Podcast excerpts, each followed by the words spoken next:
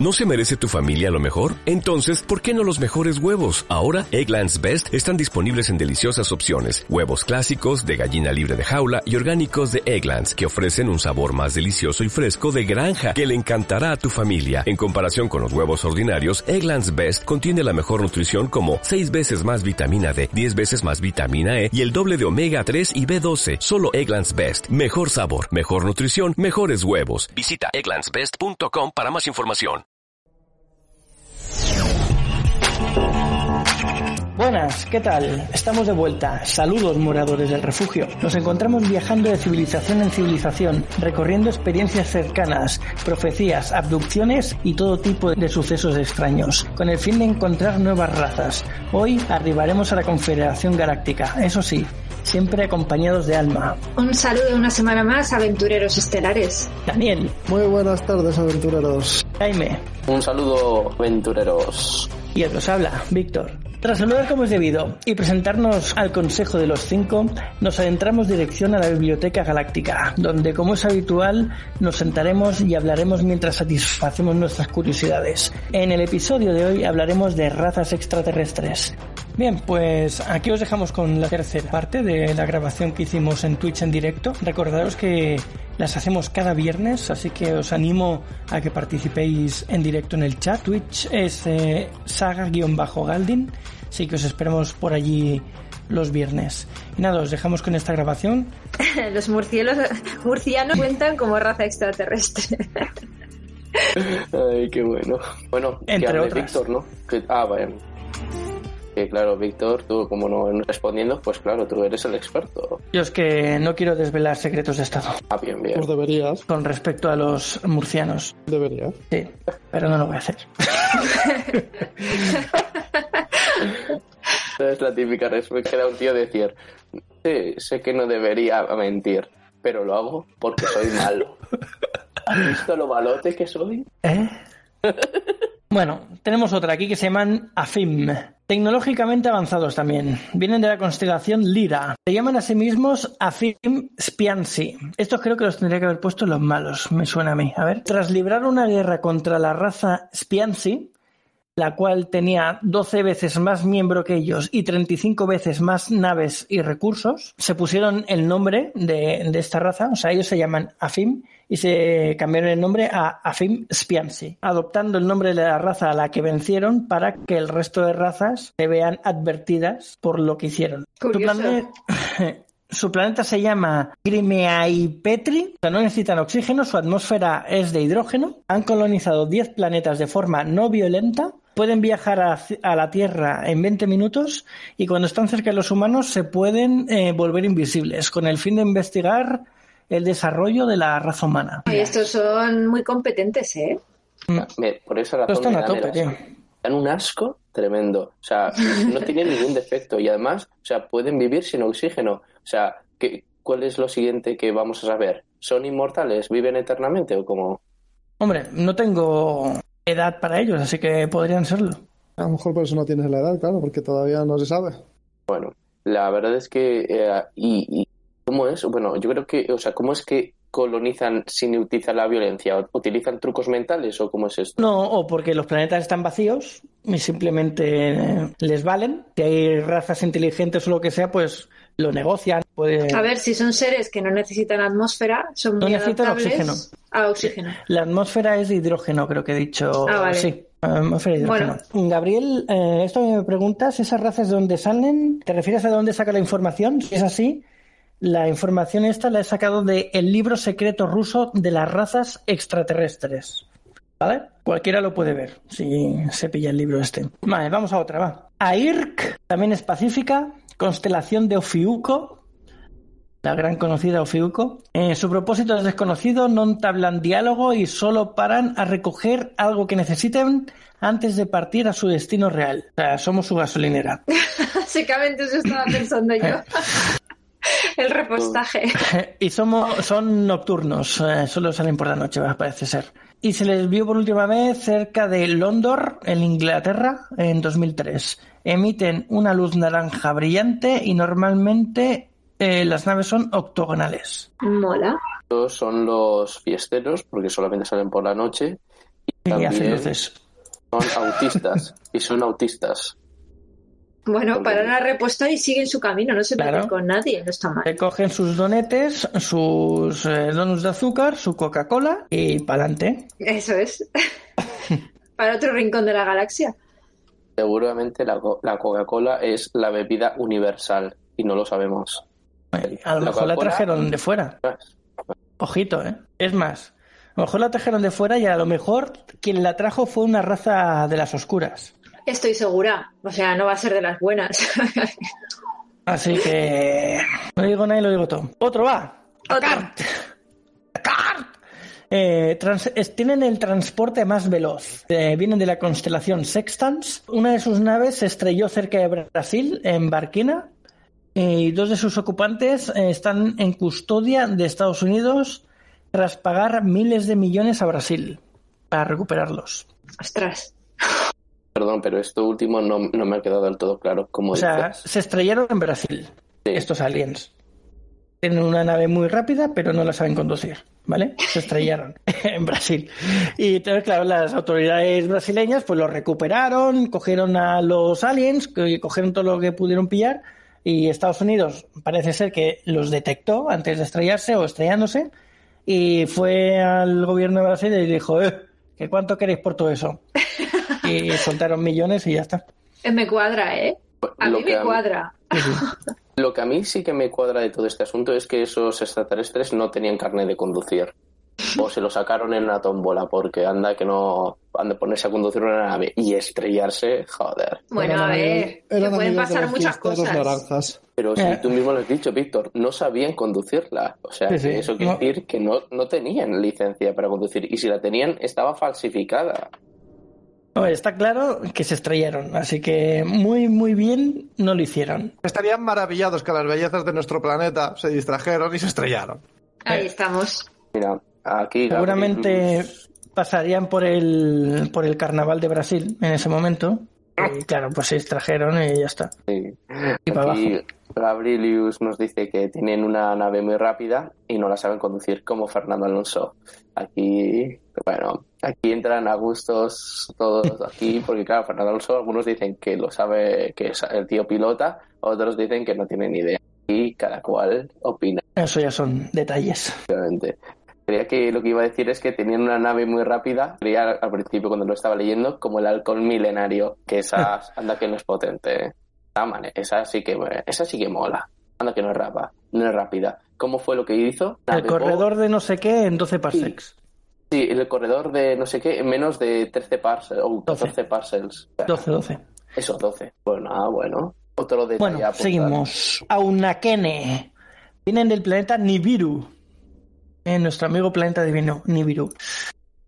Eh, su planeta está en el sistema solar con una órbita de 4.000 años y causa en su acercamiento desestabilidad cósmica y climática en los planetas de nuestro sistema solar.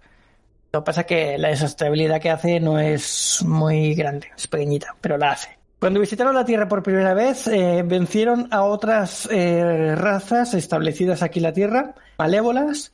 Resulta que hay una especie que, que es una parecida a los grises, que se instauraron aquí en la Tierra y que fueron los, los faraones egipcios.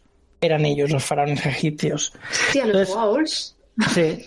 Entonces, el- la raza de los reptilianos se infiltraron en, en estas sociedades como los sacerdotes de los templos. Entonces, ¿qué pasa? Que al ser los sacerdotes, eh, pudieron, desde un punto de poder, terminar con el reinado de, de esta otra raza que estaban siendo los, los faraones. Entonces, eh, estos que hablo ahora, que son los Aunakene, aparte, pues dieron luz a las leyendas de los gigantes. Estos son los Anunnaki. Sí, seguramente son los Anunnaki, pero con ot- nombre en otro idioma. Claro, porque Aunakene. yo a, a los Anunnaki los tengo como que vienen de Nibiru también. Sí, Por sí, eso, sí. tienen que ser ellos.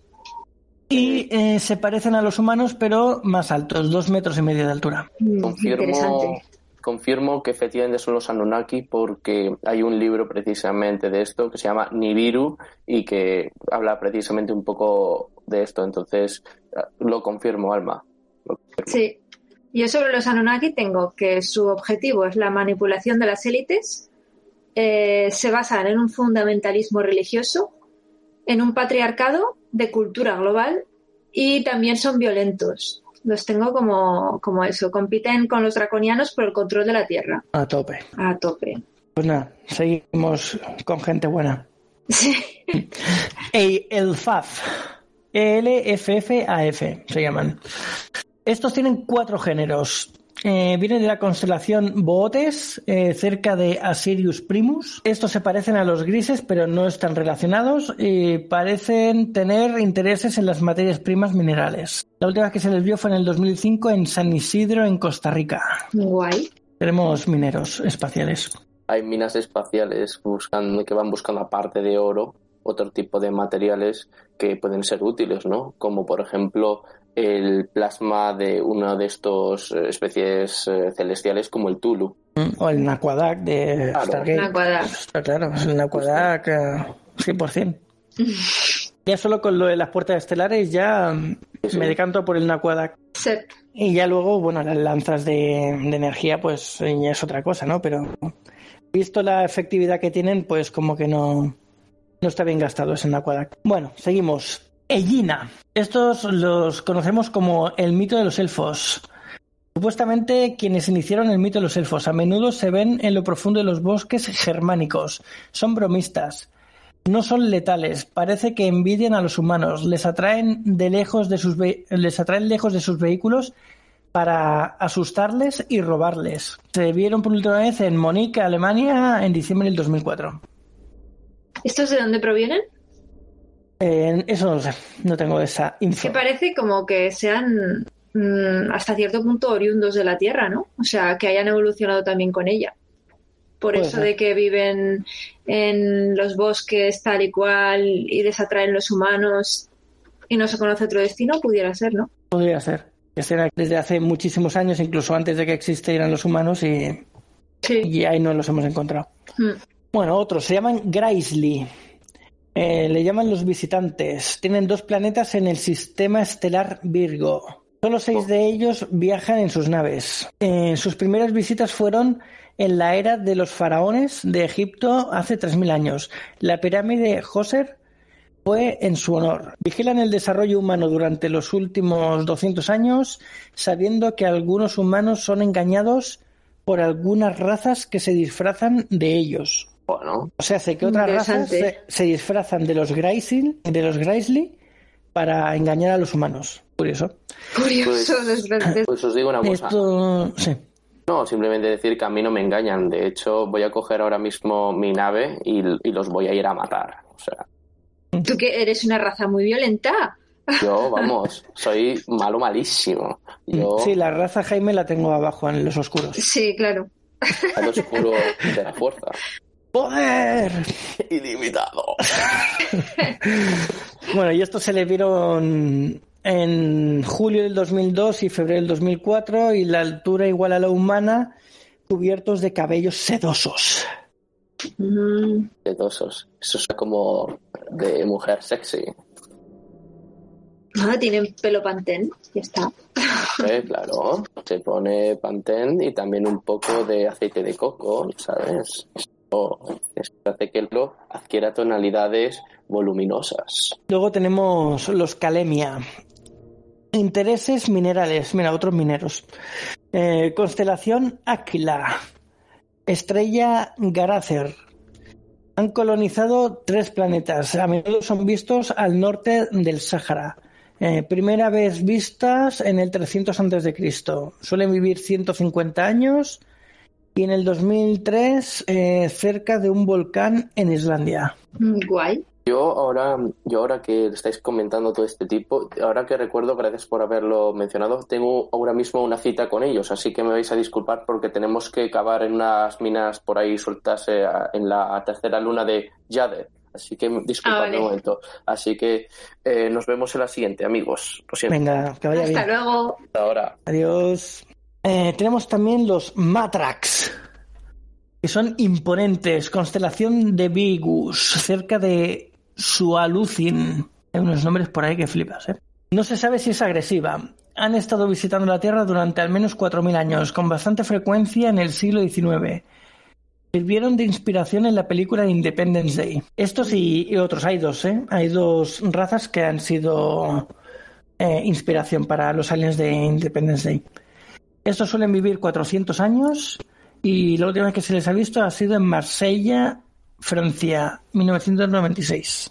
Curioso. Yo tengo una pregunta. En este libro eh, del que has sacado la información, ¿te dan más datos que esos o también está expuesto en plan tabla? No, hay, hay, hay bastantes más cosillas. O sea, de cada uno te explican todavía más cosas, ¿no? Sí, pero aquí está resumido. Por eso, por eso, digo, no sé, porque es interesante también coger y leérselo todo a ver qué dicen. Pero me parece muy guay todo esto. Mm, Habría que chafardearlo bien, sé. Mira, aquí tenemos nuestros amigos los eh, arturianos. Azules arturianos. Intercambian crecimiento espiritual a cambio de deshacernos de las armas nucleares. Detectaron una retransmisión de radio de parte del gobierno de Estados Unidos desde un aparato rescatado en un accidente ovni, seguramente dicen el de Roswell, y contactaron con la raza de los grises altos. Se intercambiaron armamento avanzado y otros utensilios de control mental a cambio del genoma humano, pues su ADN se está, estoy hablando de, lo- de los grises altos, ¿eh? no de los arturianos. Hmm. Eh, pues su ADN se estaba degradando y querían mejorarse. A su vez pidieron permiso para secuestrar humanos, con los que investigarían y devolverían a la Tierra sanos y con los recuerdos del secuestro borrados. A su vez, y a su vez, eh, que no desvelaran eh, su existencia por parte de Estados Unidos. En la actualidad, Estados Unidos está intentando cancelar el acuerdo, pues los grises se están excediendo en los secuestros y no están cumpliendo con el borrado de memoria y la salud de los secuestrados. Yo aquí de los arturianos eh, tengo que son los creadores de los crop, crop circles. Crop cycles. ¿Sabes lo que son? Sí. o- ¿Sí? Sí, sí. ¿Me lo puedes explicar? Bueno, son los dibujos que hacen en, en los campos de cultivo. Las, ah, las bolitas esas vale, que... vale, se llaman así, ok, ok. Crop Vale. cycles. Crop cycles, pues sí, son ellos. Cí- Círculos de cultivos. También tengo que integran valores espirituales con eh, la tecnología avanzada, las dos cosas a la vez. Eh, dan consejos estratégicos para transformar eh, el sistema planetario y se integran en los sistemas financieros, políticos y sociales de la Tierra, ¿se entiende? Así. Esos son los datos que tengo yo. Sí, estos supongo que, estarán a la par que los pleiadianos, Tiene pinta. que son que forman parte de no sé si están dentro del con- del, del concilio galáctico era consejo galáctico ay se me ha ido el nombre ahora bueno de estos que nos están ayudando y entonces Mm. pues están eh, combatiendo ahora con las fuerzas oscuras que teníamos aquí en la Tierra que ahora ya mm, no están o las están sacando por fin y eso para poder subir a quinta dimensión Hmm. porque aquí también hay un montón de, de historietas de estas de, de dimensiones y demás, que es lo que quiero explicar en el libro que quiero escribir, de, de todo el, el entramado de, de guerras y de disputas y todo esto que hay. Estará recopilando información a saco, ¿no? Brr. Hombre, digo. Sí, sí, sí, estoy sacando un montón de info. Hasta hace bien poco, mm, claro, lo tenía que, que recoger yo la información de alguna manera, que me viniera de alguna manera, pero he encontrado a un par de chicas que ya las comenté, que, que están haciendo vídeos en YouTube de, de todo esto. Hmm. Así que me viene de coña para, para acelerar el proceso. Sí, toda la información es buena. Mm. Simplemente hay que saber contrastar un poco y, y ya está. Bueno, seguimos. Nos queda, mira, con esta 1, 2, 3, 4, 5, 6, 7, 8, 9 de la luz, de las buenas. Si queréis, terminamos estas y, y lo dejamos por hoy y el resto para otro día. Sí, yo diría que sí. Pues venga, estas son, se llaman Tarice, son discretos, de origen desconocido y se les ve cerca o volando alrededor de volcanes también. Identifican por la exquisita naturaleza de sus naves. Nunca se han comunicado con humanos ni hay informes de violencia o secuestros. Su presencia en la Tierra es frecuente y no intentan esconderse.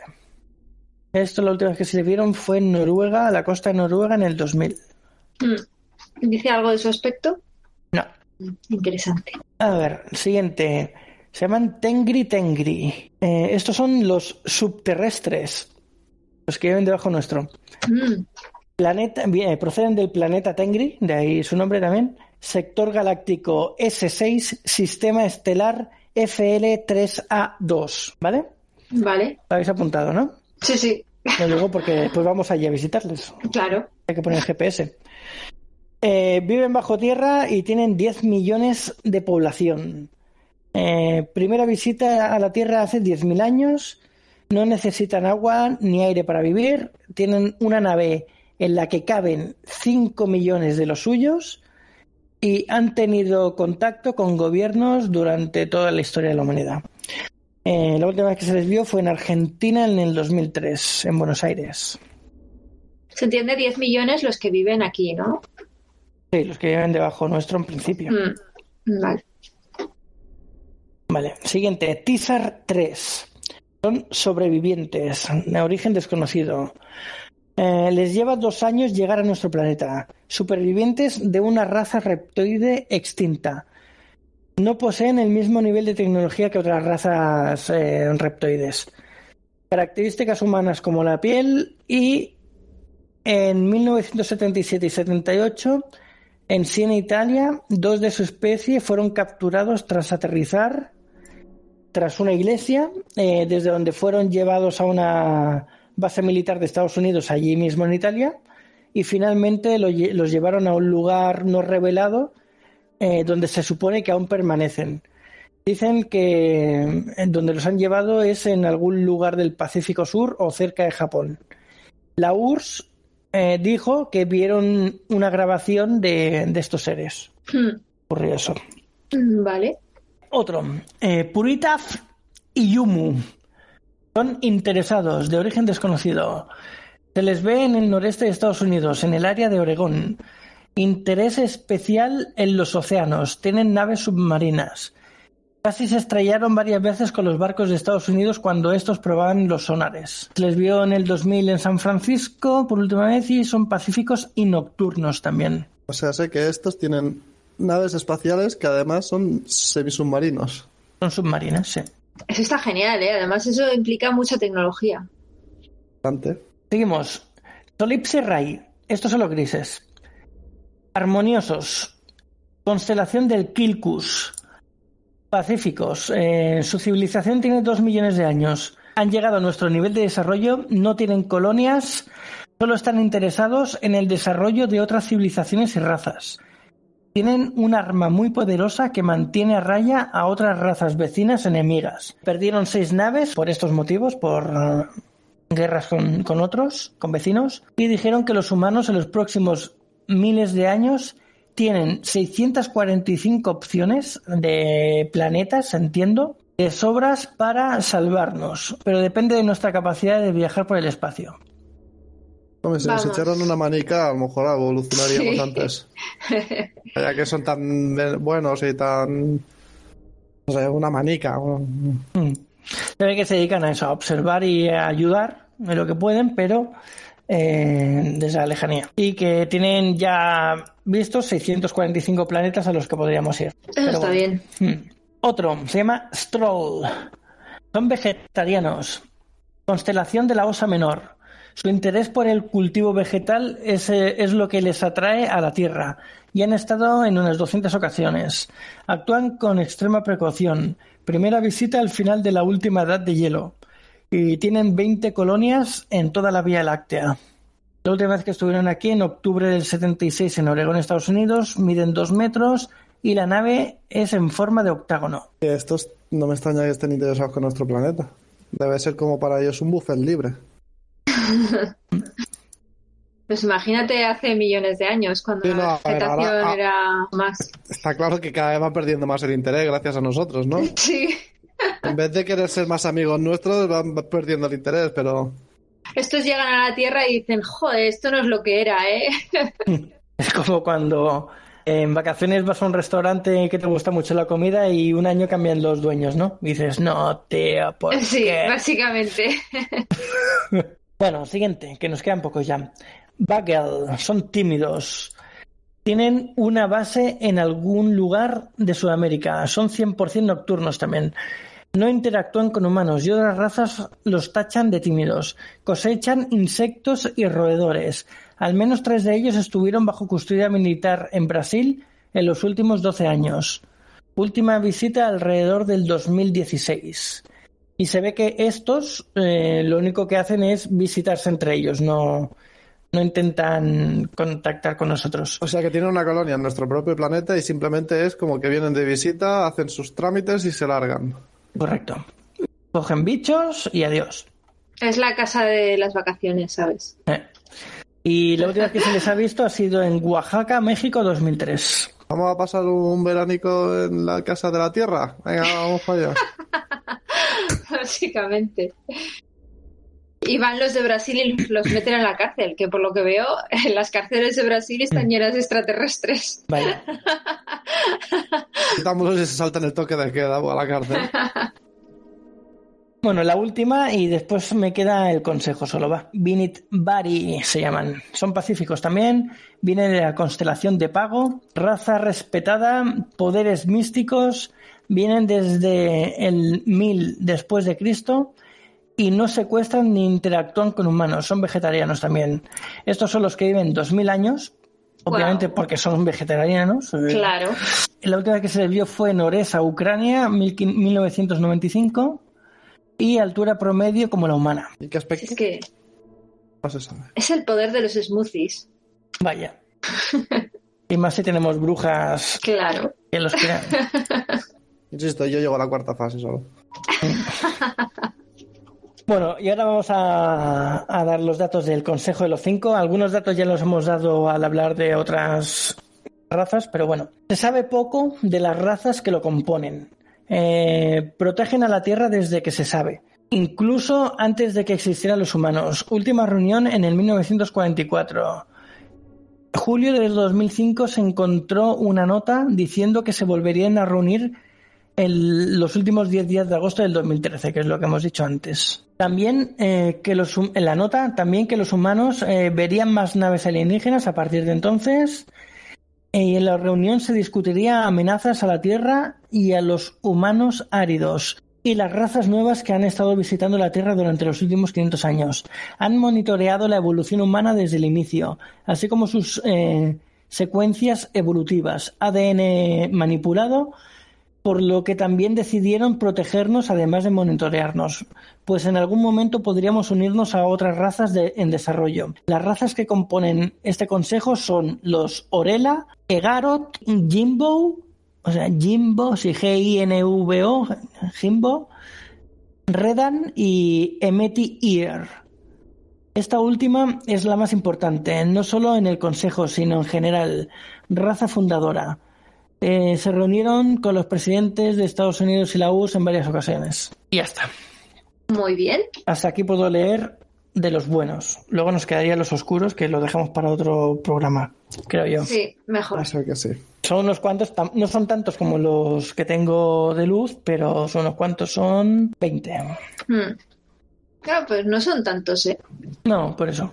Pero bueno. Está bien. Bueno, es curioso. No sé, a mí me ha parecido, yo mientras hacía la investigación, eh, me ha parecido, eh, lo que digo, curioso. No me ha sorprendido en demasía porque tampoco dice cosas muy diferentes a las que no podemos inventar o las que podemos pensar para un libro de ciencia ficción o de fantasía. Pero no sé, a mí me ha parecido curioso algunos datos. Sí, a mí me ha parecido tanto el programa que el programa que hemos hecho como la investigación muy entretenida, porque es un tema que cuando menos te va a entretener. O sea, puedes creer o no creer, o puedes dar más crédito o menos, pero al final es un tema que yo creo que a nadie le deja indiferente, ¿no? Entonces, no sé, me ha gustado.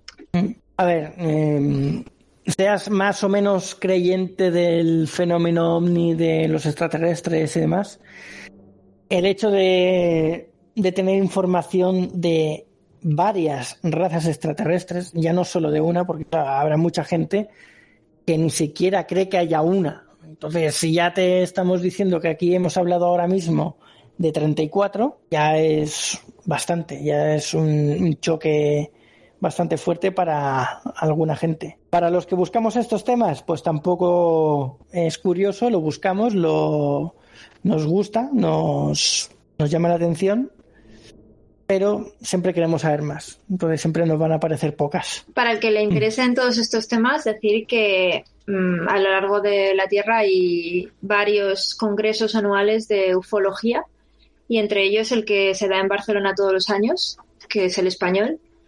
Por si estáis interesados, es- hay conferencias colgadas, eh, se puede asistir, bueno, una serie de cosas. Es bastante interesante. Se puede asistir, pero ojo, algunas conferencias lo que valen, ¿eh? Ya, ya. La de Michu Kaku cuando vino, Cha.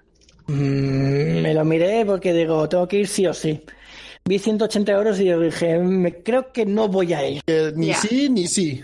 No sé por qué me está doliendo el dedo pequeño, el pie, y me voy a quedar en la camita. Pero ojo, que las conferencias así, y no solo de ufología, ¿eh? de cualquier eh, rama, eh, son muy caras. ¿eh? Cuando tú vas a, algo- a no ser que vayas de ponente, uff, tienes que desempolvar la billetera. A ver, que seguramente los valga, porque seguramente den información que puede estar bien, pero también puede ser que no, Claro, porque te- a lo mejor te va el Michocaco y en vez de decirte razas extraterrestres te dice que esto es mentira. ¿Sabes? Y te queda, ¿qué? He pagado 180 euros para que me digas eso. Entonces, claro, te la juegas un poco, ¿no? Pero bueno, el, el tema es este, ¿no? Que todo lo que sea información y demás siempre está bien, Eh, sea verdad o no, porque hasta el momento no se puede ratificar ni, ni decir nada que sea verdad o mentira, así que simplemente es información y ya está. Exacto. Y es seguir buscando. Y bueno, y que la investigación siempre es buena, realmente. O sea, cuando tú te pones a mirar, yo cuando me he preparado el programa, viendo, pues eso, informes desclasificados, viendo testimonios de, de gente, dices, caray, es que, es que aquí hay cosas eh, humanas detrás. Es decir, hay gente que realmente está convencida de lo que dice. ¿Y por qué no darle al menos la oportunidad de hablar, no? Eh, yo creo que de esto va la investigación, de no quedarse en lo que se conoce, sino ir más allá y, como decía Mal, ahí fuera. A ver, aquí hay varios puntos de vista que se pueden tener en cuenta y es que mm, uno puede ser que si está esta información disponible, será porque a alguien le habrá pasado algo de todo esto que se está dando. No se dice que sea todo real, que puede que sí, pero seguramente algo de lo que se está diciendo sí que sea real 100%. Y después tenemos la otra variante de alguien hace muchos años, cuando se em- empezó todo el tema este de los ovnis extraterrestres y demás, te inventó una historia y se ha ido pues pasando de generación en generación y la gente que le ha gustado el rollo la ha seguido contando, se han inventado cosas nuevas y se ha ido haciendo una bola enorme. Puede ser. Puede que haya de Puede las ser. dos, realmente. Habrá de las dos. Yo creo que la, la realidad realmente es muy rica y se compone de todas las cosas. Y sí que habrá mucho de exa- exacerbación del, del folclore, por así decirlo, pero también no podemos olvidar que hay infinidad de testimonios, infinidad de, de, mm, de documentos incluso, que es que yo he visto documentos que me dejan muy sorprendida porque son realmente documentos de, del gobierno estadounidense Mm, Sí, oficiales. firmados, oficiado, oficiales, eh, que hablan de, de ovnis, que hablan de, mm, de extraterrestres. Entonces, a ese tipo de cosas ya le, por fuerza un poco de credibilidad le tienes que dar, porque no es que se lo haya inventado Paco, el de la esquina, que ha decidido eh, decirle a todos que ha visto un ovni, sino que son documentos que existen y que están ahí. Entonces, yo creo que esa es la labor de la investigación, ¿no? Eh, Sí, pero- separar el- la paja de...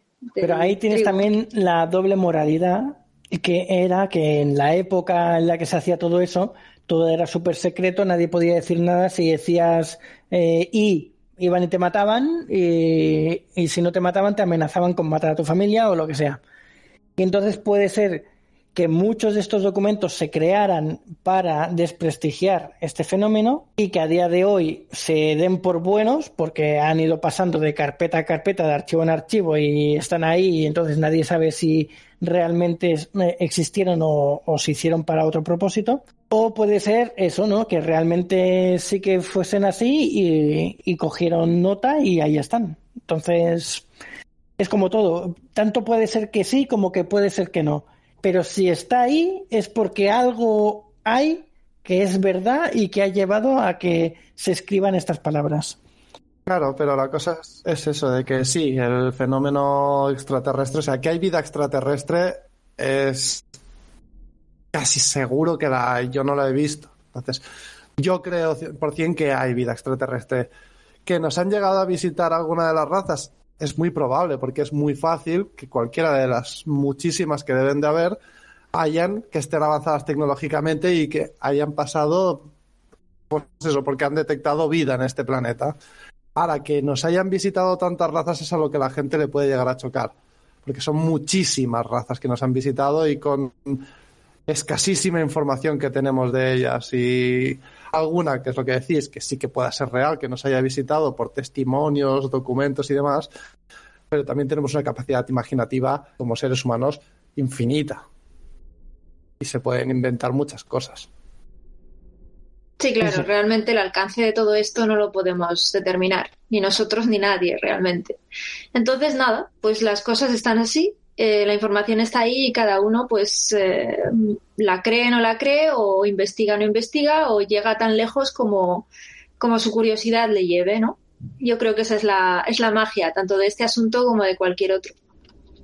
Entonces, mm, lo que nos queda es esperar a que hagan la desclasificación esta de Estados Unidos, a ver si la hacen realmente y la hacen bien. Y ya no por lo que los papeles que saquen, sino porque por algún motivo los alienígenas decidan que como se ha desclasificado todo, eh, es el momento de aparecer. O sea, que veamos Independence Day ahí en el cielo, la pedazo de nave encima de las ciudades o de donde sea, que veamos los platillos volantes o lo que sea volar por todos lados y que los alienígenas que están enfrentados entre nosotros se quiten su disfraz y los veamos como son. Eso sería lo chulo. Pero claro, porque el ser humano al final, al final necesitamos pruebas fehacientes. Es que ver para creer. Ver para creer, pero tenemos que verlo nosotros, porque si viene el de al lado y nos dice que lo ha visto, ya no le creemos. Es que es tan, tan heavy como eso. Es igual, aunque le creamos, como tú no lo has visto, no tienes esa información. no vas a estar seguro 100% de que es real. Mm tienes esa cosa de decir, vale, este lo ha visto, pero yo no lo he visto. Entonces, te lo quieres creer, pero no te lo acabas de creer porque tú no lo has visto. Entonces, em, siempre que hay somos, ese punto. Somos duros de mollera. Eso es así. Sí, sí, sí. Es así. Y la siguiente cosa que pasará, o dicen que pasará, que es relacionado con esto de las dimensiones, que cuando ya estemos en quinta dimensión, veremos muchos más espectros de la visión que ahora no vemos. Entonces veremos a estos seres que, de los que hemos hablado algunos que son invisibles o cosas así. Entonces veremos más cositas. Veremos también, estaremos en quinta dimensión, lo que quiere decir que estaremos por encima de la cuarta. La cuarta, recuerdo que es la dimensión de cuando morimos. Quiere decir que podremos ver a nuestros muertos cuando mm. estemos en quinta. Realmente lo, que habrá es una amplitud de percepción enorme. Mm, claro, percepción energética brutal. Y eso quiere decir que veremos a nuestros muertos en el caso en el que esa alma de, esos fallecidos ya no tengan más reencarnaciones por hacer y sigan aquí en la Tierra pues dando vueltas. Mm. O sea que lo que quiero decir con esto es que seguramente no veremos a, los muertos eh, que conocemos que han muerto de nuestra familia, porque seguramente eh, tengan que reencarnar o tengan que hacer lo que sea que tengan que hacer. Seguramente volver a encarnar. Por eso digo que en Quinta sí habrá muchas cositas, eh, dicen, pero no todo será a gusto de todos, claro. Pues sí. Pues muy bien. Mm. Vale, pues nada, vamos a dejar este tema por aquí, vamos a emplazar eh, parte de las que nos quedan, porque yo aquí apuntadas tengo 20, pero claro, si me pongo a buscar igual saco 200 más y es un no acabar. Así que vamos a dejar las que nos quedan apuntadas para otro y si vamos encontrando más, pues iremos haciendo más programas de, este, de esta temática. Así que tras tanta charla y saciar nuestra curiosidad, saldremos en busca de alguna otra aventura. Pero no antes de deciros alguna de nuestras redes sociales y el email para contactarnos. refugioelaventurero.gmail.com es el email donde podéis darnos ideas de temáticas que queráis que tocamos, si queréis participar, lo que sea. Alma tiene su Facebook, eh, que la podéis encontrar como arroba Alma Herrera. Jaime tiene su Instagram, lo podéis encontrar como J Baron Grau, Baron con B. Y tanto Daniel como a mí en Instagram o en cualquier otra red social como arroba sagagaldin. Y nada, muchas gracias por escucharnos. Nos vemos pronto en el siguiente programa Refugio el Aventurero. Acordaos de cerrar la puerta al salir y buen viaje, aventureros. Muchísimas gracias por seguirnos una semana más y por estar con nosotros en nuestras investigaciones y hasta la semana que viene, aventureros. Muchas gracias más una semana más, aventureros, y ir con cuidado en el camino.